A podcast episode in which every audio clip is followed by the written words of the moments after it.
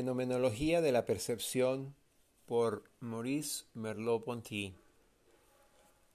Primera parte, el cuerpo. Página 87. Preámbulo.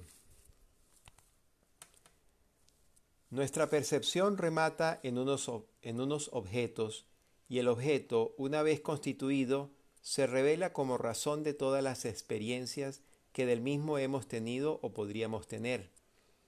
Por ejemplo, veo la casa vecina desde cierto ángulo, otro individuo desde la orilla opuesta del Sena, la vería de forma diferente de una tercera forma desde el interior y todavía de una cuarta diferente desde un avión.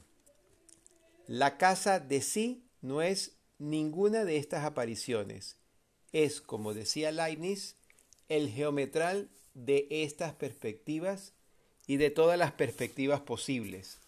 Eso es, el término sin perspectiva desde el que pueden derivarse todas.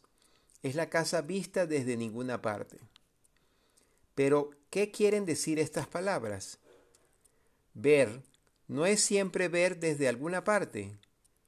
Decir que la casa no se ve desde ninguna parte no será decir que es invisible. No obstante, cuando digo que veo la casa con mis propios ojos, no digo nada que pueda ser contestado. No quiero decir que mi retina y mi cristalino, mis ojos como órganos materiales funcionen y me la hagan ver. Si solo me interrogo a mí mismo, nada sé al respecto. Lo que quiero expresar con ello es una cierta manera de acceder al objeto, la mirada, tan indubitable como mi propio pensamiento, tan directamente conocido por mí. Nos hace falta comprender cómo la visión puede hacerse desde alguna parte sin encerrarse en su perspectiva. Ver un objeto o bien es tenerlo al margen del campo visual y poderlo fijar, o bien responder efectivamente a esta solicitación fijándolo.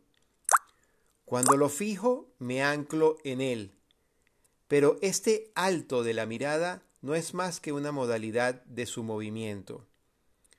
continúo en el interior de un objeto. La exploración que hace un instante los sobrevolaba a todos, en un solo movimiento encierro el paisaje y abro el objeto. No es casual que las dos operaciones coincidan. No son las contingencias de mi organización corporal, por ejemplo, la estructura de mi retina, lo que me obligan a ver desvaído su contexto, si quiero ver claro al objeto. Aun cuando yo nada supiese de conos y bastoncillos, no dejaría de concebir que es necesario desdibujar las inmediaciones, el contexto, para ver mejor al objeto y perder en fondo lo que se gana en figura porque mirar el objeto es hundirse en el mismo, y porque los objetos forman un sistema en el que no puede mostrarse uno sin que oculte a otros.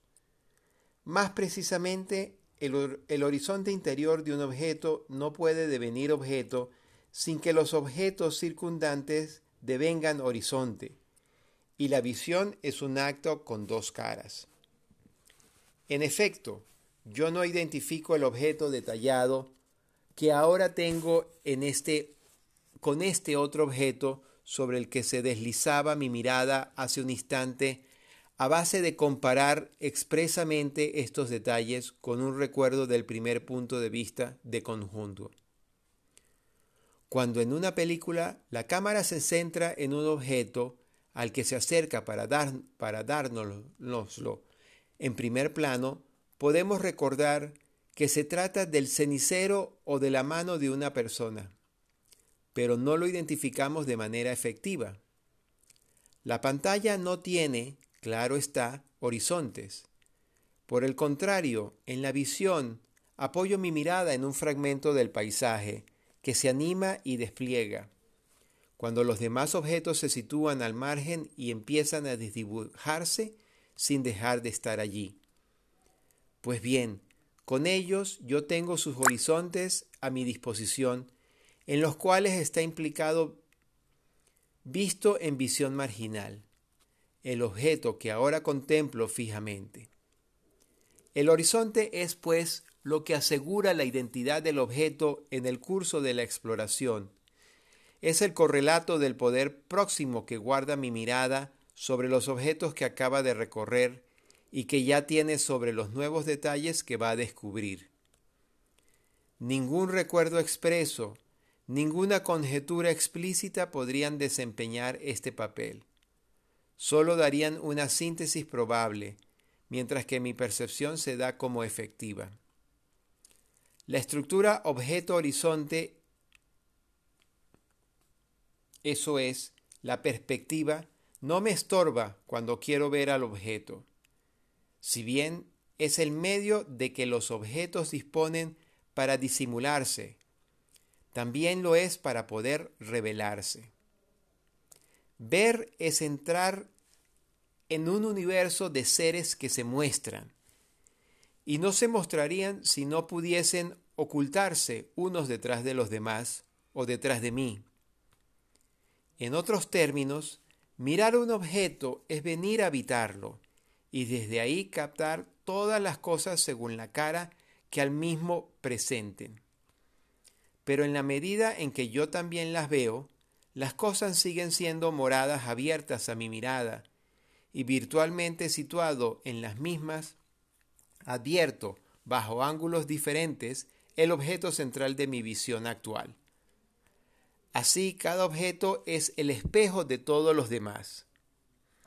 Cuando contemplo la lámpara colocada sobre mi mesa, le atribuyo no solamente las cualidades visibles desde mi sitio, sino además aquellas que la chimenea, las paredes, la mesa pueden ver. La espalda de mi lámpara no es más que la cara que está que ésta muestra a la chimenea. Puedo, pues, ver un objeto en cuanto que los objetos forman un sistema o un mundo, y que cada uno de ellos dispone de los demás, que están a su alrededor, como espectadores de sus aspectos ocultos y garantía de su permanencia. Toda visión de un objeto por mí se reitera instantáneamente en todos entre todos los objetos del mundo que son captados como coexistentes, porque cada uno es todo lo que los demás ven de él. Así pues, hay que modificar la fórmula que hemos dado. La casa misma no es la casa vista desde ninguna parte, sino la casa vista desde todas partes. El objeto consumado es translúcido, está penetrado por todos sus lados de una infinidad actual de miradas que se entrecortan en su profundidad y que nada dejan oculto. Lo que acabamos de decir a propósito de la perspectiva espacial, igualmente podríamos decirlo desde la perspectiva temporal. Si considero atentamente la casa, y sin ningún pensamiento, ésta tiene un aire de eternidad. Emana de la misma una especie de estupor. Es indudable que la veo desde un cierto punto de mi duración. Pero es la misma casa que ayer vi, un día más vieja. Es la misma casa que contemplan un anciano y un niño. Sí, también ella tiene su edad y sus cambios, pero aun cuando mañana se derrumbara, seguirá siendo verdad para siempre jamás que la casa existió hoy. Cada momento del tiempo toma a los demás como testigos, muestra al producirse como tal cosa tenía que acabar y en qué habrá parado tal cosa. Cada presente hunde definitivamente un punto del tiempo que solicita el reconocimiento de todos los demás. El objeto se ve, pues, desde todos los tiempos, igual a como se ve desde todas las partes, y por el mismo medio la estructura de horizonte. El presente guarda aún en sus manos el pasado inmediato, sin plantearlo en cuanto a objeto, y tal como éste guarda de la misma manera el pasado inmediato que le precediera, el tiempo transcurrido es enteramente recogido y captado en el presente.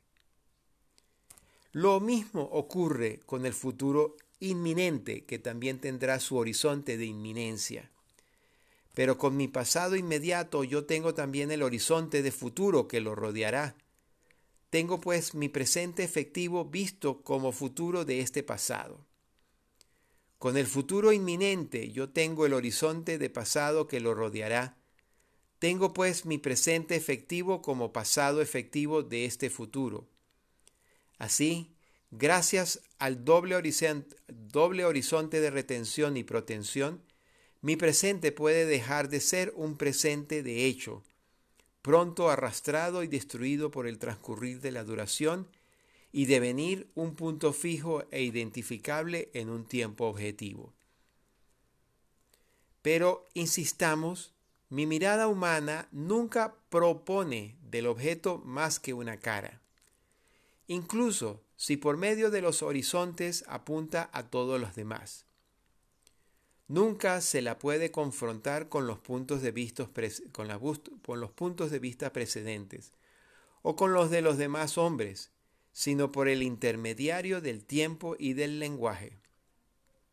Si concibo a imagen de la mía las miradas, las miradas que, desde todas partes, escrutan la casa y la definen, no tengo más que una serie concordante e indefinida de puntos de vista sobre el objeto. No tengo al mismo en su plenitud. De igual manera, aunque mi presente contraiga en sí el tiempo transcurrido y el tiempo venidero, sólo los posee en intención. Y si, por ejemplo, la conciencia que ahora tengo de mi pasado me, me, parece que recubre exactamente lo que éste fue, este pasado que yo pretendo volver a captar no es el pasado en persona, es mi pasado tal como ahora lo veo y tal vez lo haya ya alterado.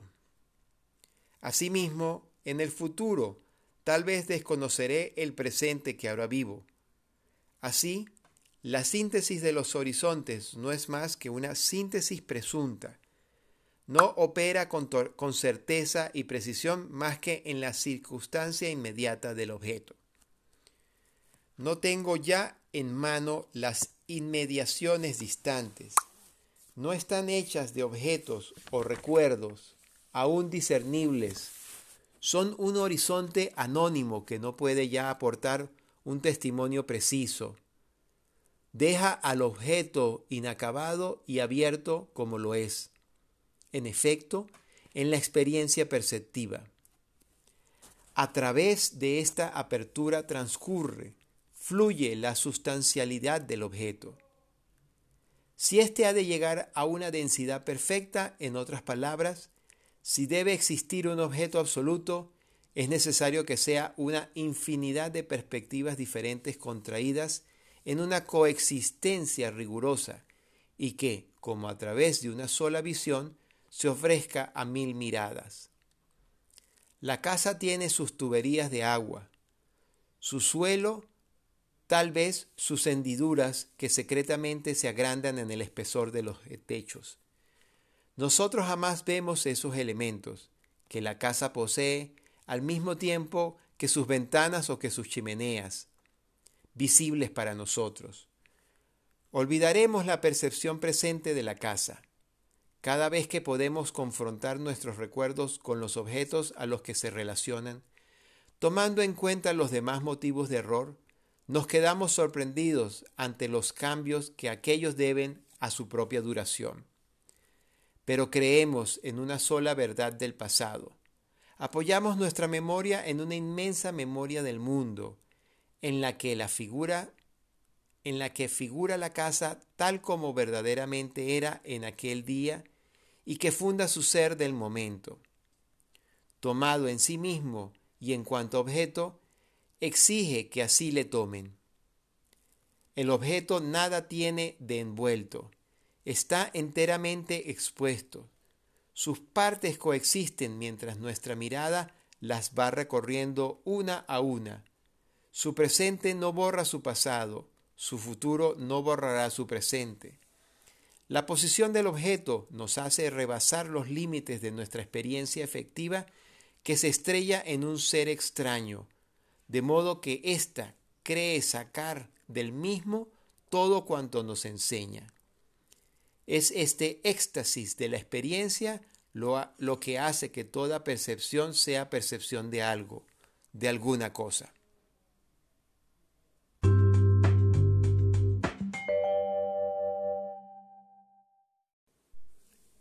Página 90.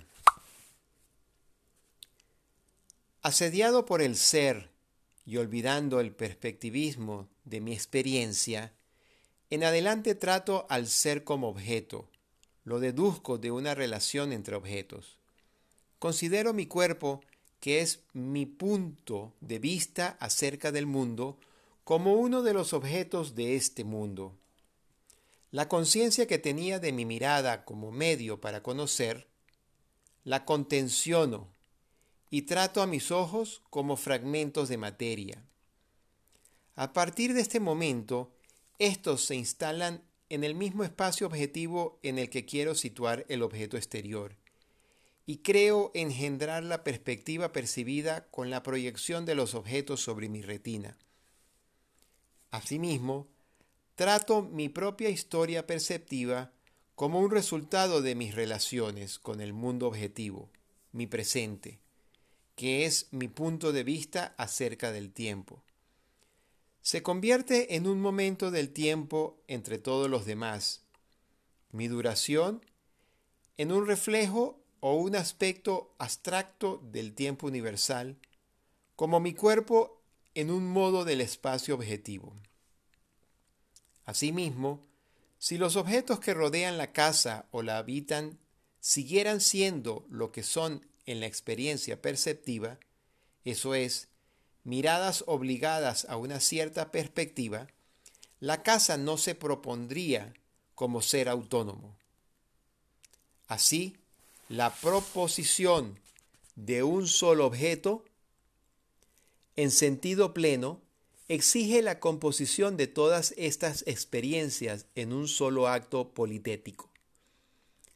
Al respecto, esta excede la experiencia perspectiva y la síntesis de horizontes como la noción de un universo, eso es, de una totalidad consumada, explícita, en donde las relaciones sean de determinación recíproca.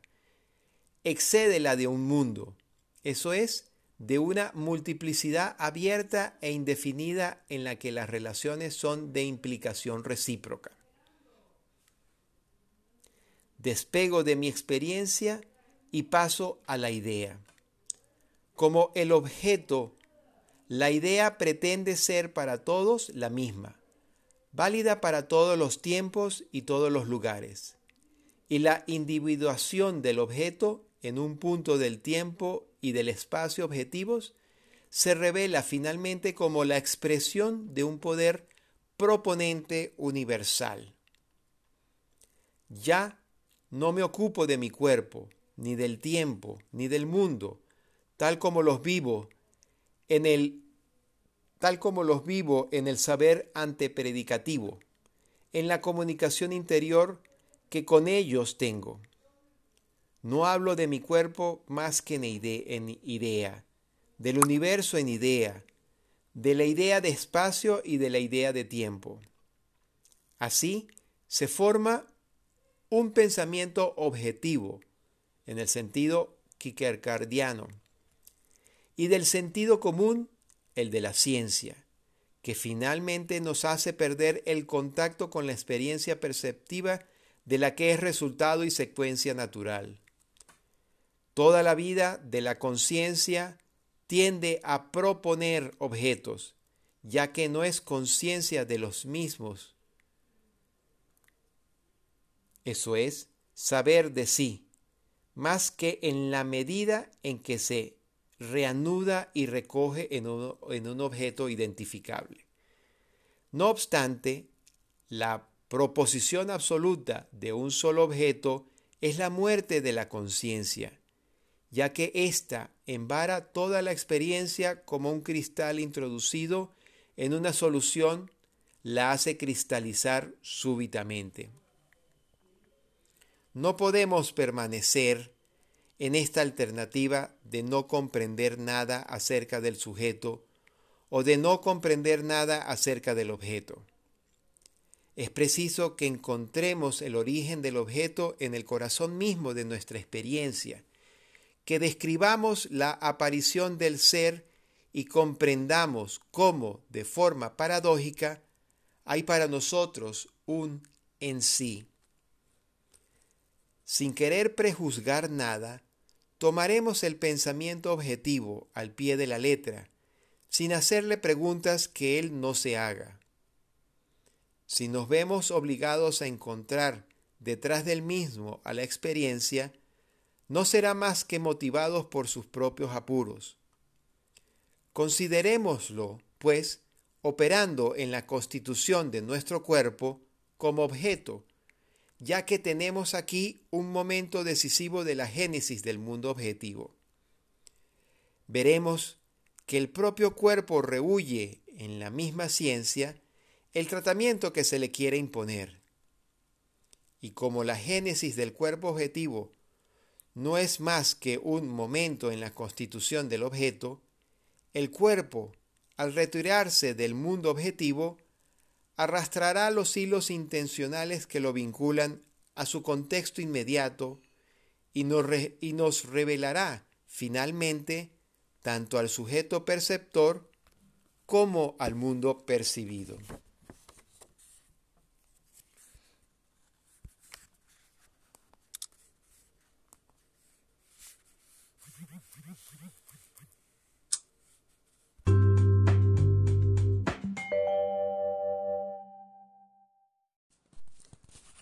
Comentario.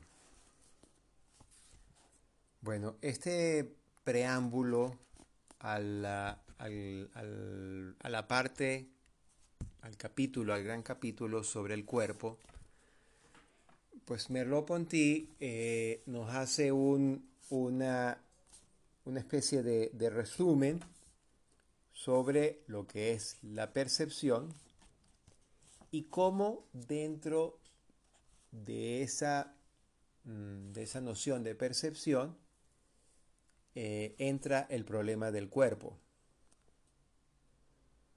Entonces, este, em, pues este preámbulo lo inicia Merleau-Ponty hablando sobre qué es lo que vemos. Cuando vemos un objeto, ¿qué es lo que vemos? Entonces, eh, él empieza con, el ejemplo de la casa. Cuando vemos una casa, ¿qué es lo que vemos de esta casa?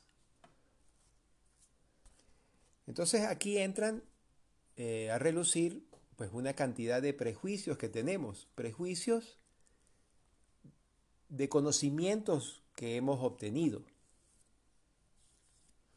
Lo importante aquí, en esta, en esta lectura, en la, lectura que iremos haciendo sobre, sobre el cuerpo, es que el modo en que eh, Merleau-Ponty hace la reflexión, él la está haciendo para sí, pero nosotros para poder relacionarnos con lo que él está diciendo tenemos que hacer la misma experiencia la misma experiencia que nos está solicitando allí. Entonces, el ejemplo de mirar la casa no es un ejemplo para ser visto allá, objetivamente, allá afuera, sino es una invitación a nosotros hacer la experiencia de ver una casa. Todos hemos visto una casa hemos visto nuestra casa. Entonces podemos, a pesar de, la parte que eh, él habla sobre, sobre el tiempo, sobre el pasado, el futuro, haciendo un paréntesis, ¿verdad? Y obviando esa realidad temporal en la cual estamos instalados, ¿verdad? Pues recordemos esa experiencia de ver nuestra casa. miremos nuestra casa, recordemos mirar nuestra casa. Y también recordemos qué hemos aprendido de mirar una casa. Los que han estudiado o los que se han formado en el campo del diseño, de la arquitectura o de la ingeniería, ¿verdad? Han visto, y bueno, a lo mejor lo, lo, recuerdan de, en su formación de eh, universitaria o, de bachillerato. ¿Recuerdan esta visión eh, o, esta, esta, visión, esta manera de ver que nos enseña la geometría, la geometría descriptiva? ¿Ok? Eh, yo no sé si algunos de ustedes han, tomado clases de dibujo, quienes de ustedes dibujan, eh, dependiendo de, cómo ha sido su formación, aquellos, vuelvo a decir, aquellos que han hecho un camino por, por la arquitectura, el diseño, la ingeniería,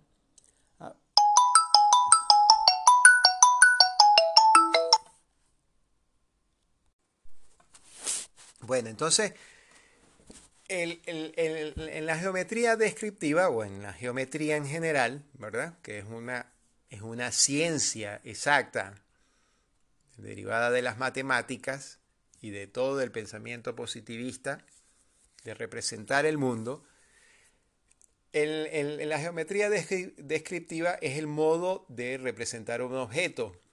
Entonces se representa según sus proyecciones, ¿verdad? Está lo que se llama la proyección horizontal, la proyección lateral, la proyección frontal, la proyección este, lateral, etcétera, ¿no? Entonces es un modo de acercarse al objeto y de representarlo, ¿no? Y es eh, cuando uno también aprende a dibujar eh, de, de, manera mano alzada y eh, dibujar en perspectiva, pues uno dibuja según ve el ojo. Y entonces, según veo el ojo, hay unas, unas, reglas geométricas básicas que son necesarias aprenderlas, que están en la base de todo dibujo, que son esta, la línea del horizonte, el punto de fuga, las líneas que se proyectan hacia esos, a ese punto o a esos puntos de fuga, ¿verdad? Que nos hacen, que nos ayudan a representar eh, el objeto tal cual. Y luego todas las líneas que, em, que calcan, vamos a decirlo así, las proporciones de los objetos que vemos. ¿no? Entonces, el cuadrado, los, los ejes, ¿ok? Por ejemplo, cuando se está dibujando un rostro, se empieza por un, por un rectángulo, después un óvalo, ese óvalo se divide en cuatro cuadrantes, después están los, los otros cuadrantes que están dados por, por, la línea de los ojos, la línea de la nariz, la línea de la boca. Entonces toda esa geometría se va, eh, queda después borrada por el, por el resto del dibujo y cuando el dibujo es terminado, si es un dibujo realista, pues eh, será bueno en cuanto represente la realidad tal cual como la vemos, de la mejor manera, o sea, de la manera más, más cercana, más, eh, más aproximada posible. ¿no? Entonces, hago toda este, esta, esta reflexión sobre, sobre el dibujo, ¿verdad? Porque tiene que ver con la casa, cómo, cómo nosotros vemos la casa. ¿Ok? Entonces, este, podemos verla a través del dibujo, a través de la representación geométrica de ella, ¿ok? La podemos ver a través de la fotografía, de la memoria que tenemos de ella y de las, diferentes, diferentes puntos de vista eh, desde los cuales hemos visto la casa. Entonces nos instalamos en la acera del frente para ver nuestra casa. Nos instalamos en el, en el portal de entrada, en el, en el umbral. Entramos en su interior, en los corredores, en el patio, si es una casa este, tradicional, en las habitaciones, ¿ok? En las ventanas. Hay una serie de perspectivas, de puntos de vista, que como dice Merleau-Ponty, todas esas perspectivas no agotan la visión de la casa, sino que la visión de esa casa, de esa casa en absoluto, que en la geometría o en el dibujo la, captura o la trata de capturar a través de esos medios, pero en nuestra, en nuestro, en nuestra experiencia, en, nuestra manera de vivir la casa, pues todos esos, esas fotografías, todas esas capturas que tenemos de la casa no agotan la casa. No la representan. Sin embargo, una de ellas, ¿verdad? Puede eh, recoger, sintetizar, que es la palabra que utiliza este Merleau-Ponty muchísimo, sintetiza la noción de esa casa, que me hace identificarla y decir mi casa. Esta es mi casa. Entonces, eh, ¿Qué es lo que, lo que, lo que, lo que, lo que nos, nos, nos, indica con la mirada? Fíjense que en el segundo párrafo de la página 87, ver un objeto o bien es tenerlo al margen del campo visual y poderlo fijar, o bien responder efectivamente a esta solicitación fijándolo. Cuando lo fijo me anclo en él, pero este alto de la mirada no es más que una modalidad de su movimiento. continúo en el interior de un objeto. La exploración que hace un instante la sobrevolaba a todos, en un solo movimiento encierro el paisaje y abro el objeto. Entonces aquí, pues la experiencia del, del video, del cine, pues es muy útil para poder eh, comprender mejor esto, ¿no? las artes visuales, bidimensionales, como la, la pintura, el dibujo, que son bidimensionales, ellas capturan ciertos momentos, ciertos puntos de vista. Pero la, la grabación del video, del, cinematográfica, de la experiencia de ver algo, pues se asemeja más a, esto que nos está indicando Merleau-Ponty. Ese, ese, esa temporalidad, ese sucederse de diferentes eh, miradas que una tras otra me suman y me sintetizan el objeto. Fíjense lo que dice al final de la página 87, que es bellísimo. Mirar el objeto es hundirse en el mismo. Y porque los objetos forman un sistema en el que no puede, en el que no puede mostrarse uno sin que se oculte a otros.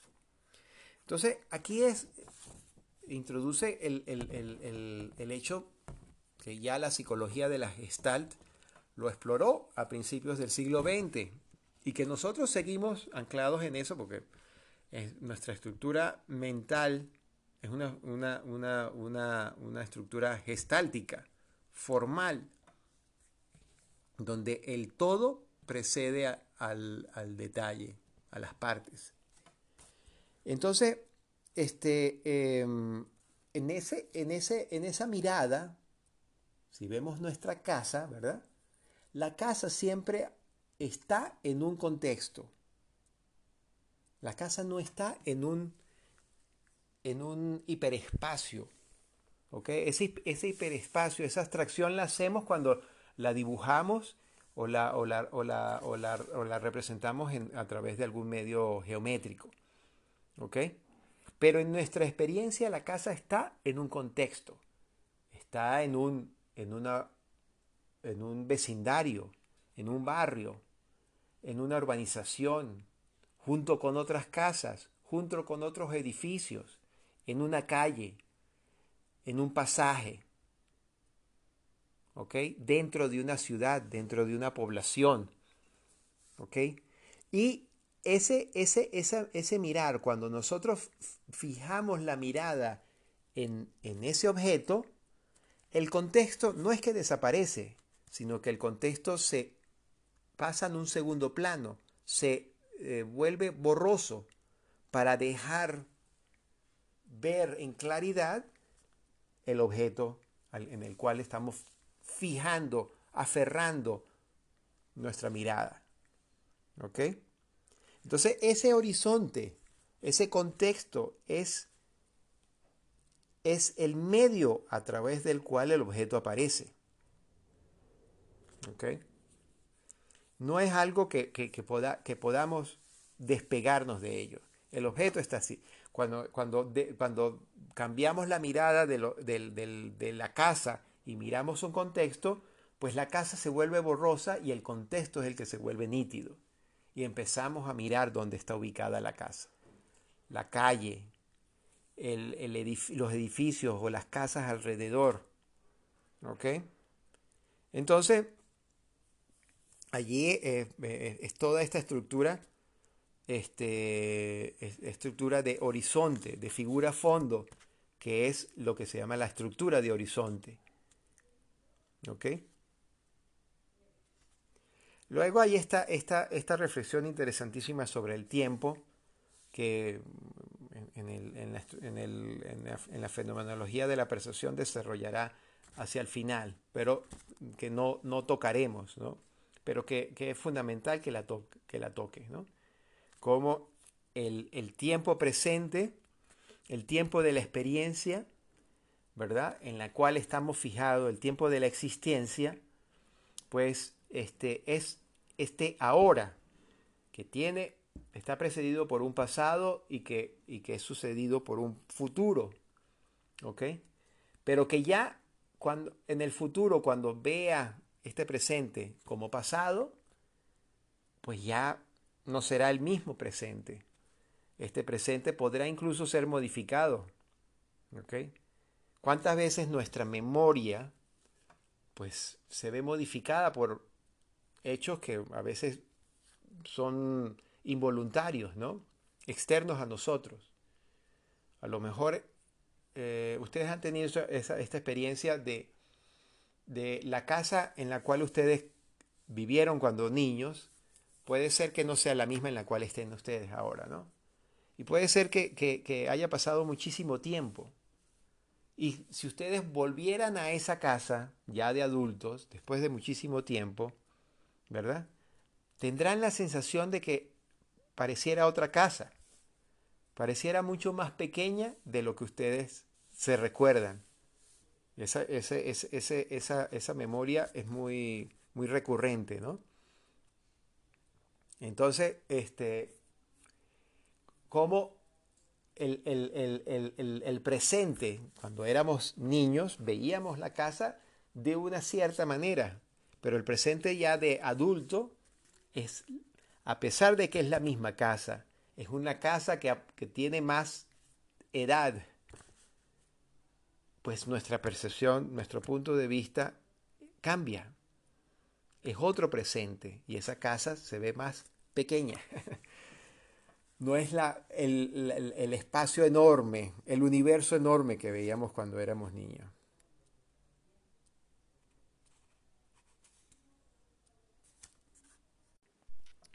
En la página 89 dice, al final, en el segundo párrafo, mi mirada humana nunca propone del objeto más que una cara, incluso si, por medio de los horizontes, apunta a todas las demás.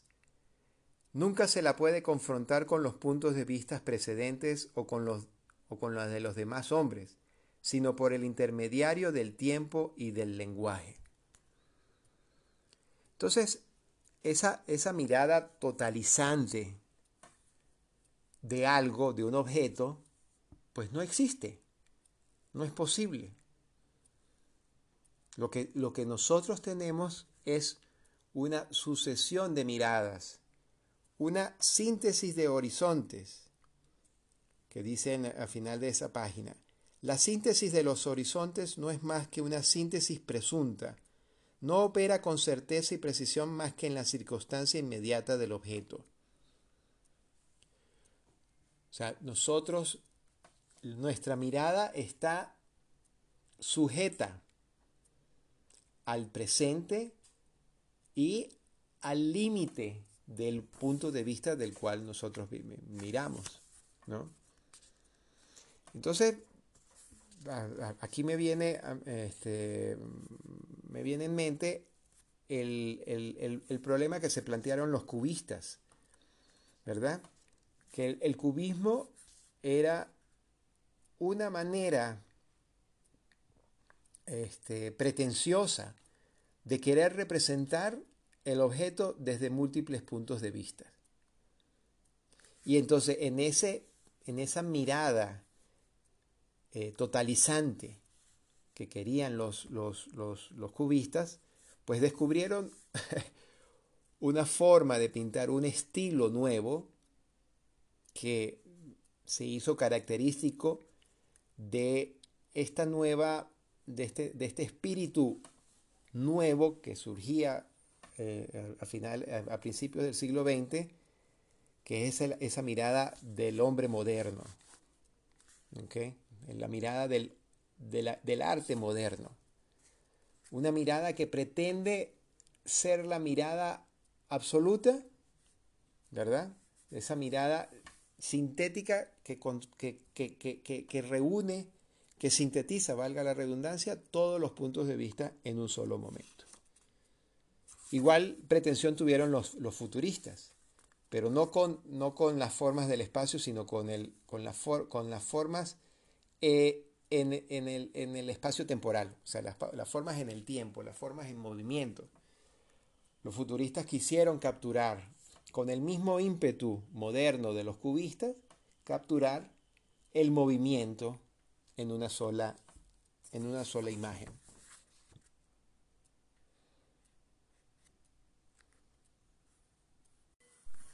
Y entonces, este, allí llegamos a la segunda parte de este preámbulo, que es cuando Merleau-Ponty introduce el cuerpo.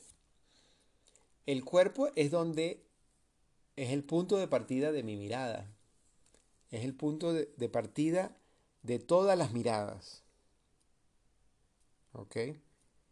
Entonces, ese, es, ese, ese, ese, esa, esa mirada está situada, está en situación. Es una perspectiva percibida o proyectada en todo caso. Y al final de la página 90 dice, la proposición de un solo objeto en sentido pleno exige la composición de todas estas experiencias en un solo acto politético. ¿verdad? Mi cuerpo es un modo del espacio objetivo.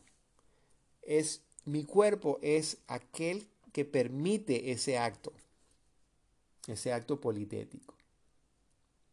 Es el, es el modo a través de la cual se produce la síntesis de horizontes. Entonces, eh, ahí mismo también introduce el hecho de, de estar la experiencia, ¿verdad? que está anclada al mundo, y después está la idea. La idea, la idea, el eidos platónico, ¿verdad? Cómo la idea supera o va más allá de la experiencia. La idea no se ancla en la experiencia, parte de la experiencia, pero no está en la experiencia, va más allá, trasciende la experiencia. Sin embargo, él, insiste. Es como, como, como decir, no, no, no, no dejemos que nos vayamos hacia el mundo de las ideas. Permanezcamos en la existencia, permanezcamos en la experiencia y comprendamos el acto de, la, de percepción no como idea, sino como experiencia, como hecho, hecho anclado a nuestro cuerpo.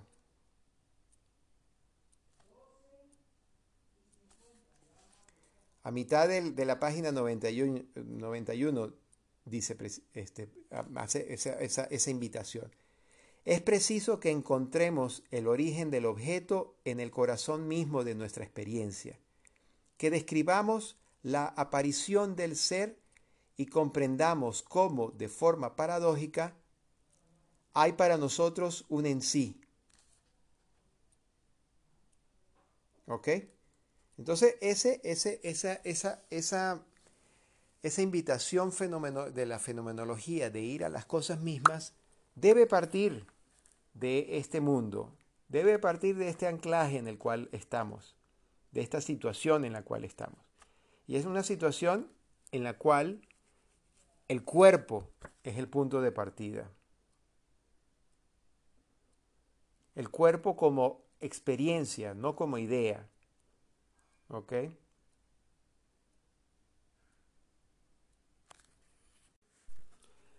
Entonces, este, la, la, invitación fenomenológica que hace Merleau-Ponty es descubrir al sujeto perceptor, descubrir cómo el cuerpo, cómo nosotros como cuerpos, como sujetos, percibimos, captamos, recogemos, aprendemos el mundo en su momento, en su momento inicial en su momento de génesis originario. ¿Ok? Y bueno, la experiencia que, haremos en las, en las siguientes páginas de este capítulo será eso, precisamente. ¿Ok? Vamos a, a, explorar la experiencia de percibir el mundo percibiéndonos a nosotros como cuerpos. Entonces la invitación está allí, dada. Adelante entonces.